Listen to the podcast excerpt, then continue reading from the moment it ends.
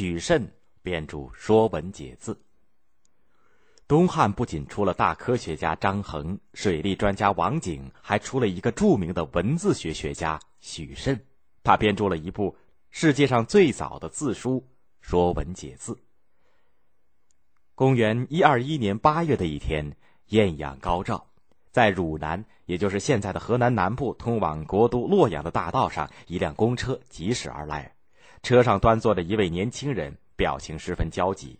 他身后放着一只大木箱子，有两个仆人看护着，像是装着什么重要的东西似的。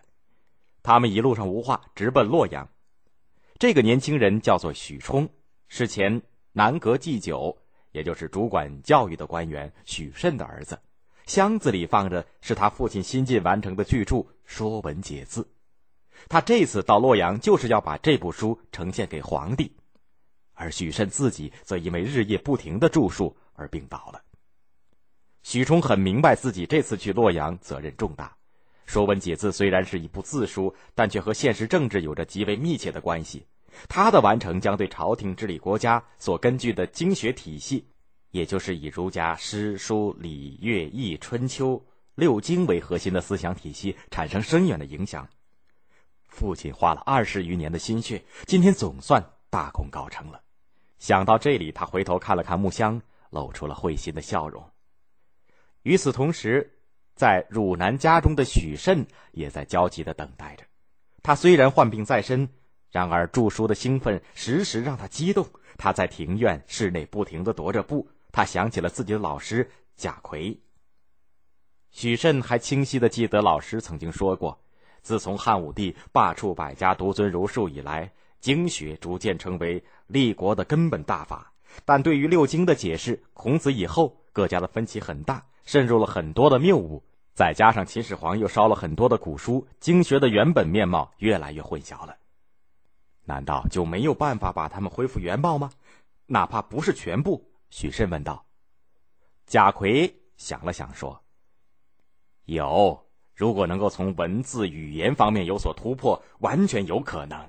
可这又谈何容易呢？”对于老师说的话，许慎听在耳中，记在心里，从此开始对经学勤奋的钻研，尤其是对于小学。更为用心。古代呢，把语言文字方面的学问称为小学。他有了一部要编一部字书的打算。后来，许慎做了朝廷的祭酒，在这个期间，他写了《五经异义》一书，辩驳经义，一时名声大振。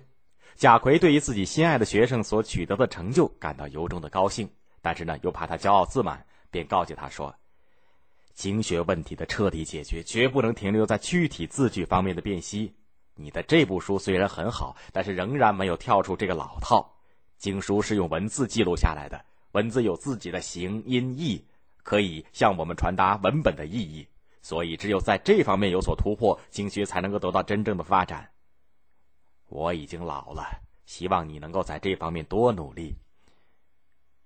许慎听了老师的话，感触很深，更加坚定了要编一部字书的决心。从此，他一方面继续向贾逵请教文字方面的知识，系统的研究六书的理论。六书呢，也就是象形、会意、指示、转注、假借、形声等六种造字的方法，以及文字的形、音、义之间的关系，加强了理论修养。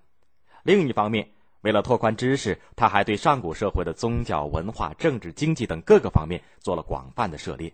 撰写当中。为了搞清一个字的准确的意义呢，他经常要翻大量的文献，或者向学者请教，有的时候还要实地的考察。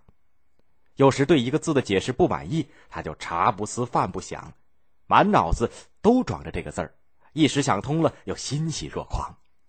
许慎撰写字书的事情得到了贾逵、马融等许多学者的大力支持，他们给他找来了很多相关的书籍，并且对撰写的体例。个别字的注释提供了宝贵的意见，后来甚至连皇帝也来过问这件事情。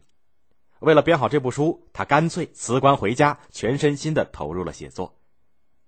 十余年过去了，他的头发白了，身体也熬垮了，终于在公元一二一年撰写成了这部书。许慎的《说文解字》是中国古代第一部用六书理论系统的研究汉字构成和意义的专著。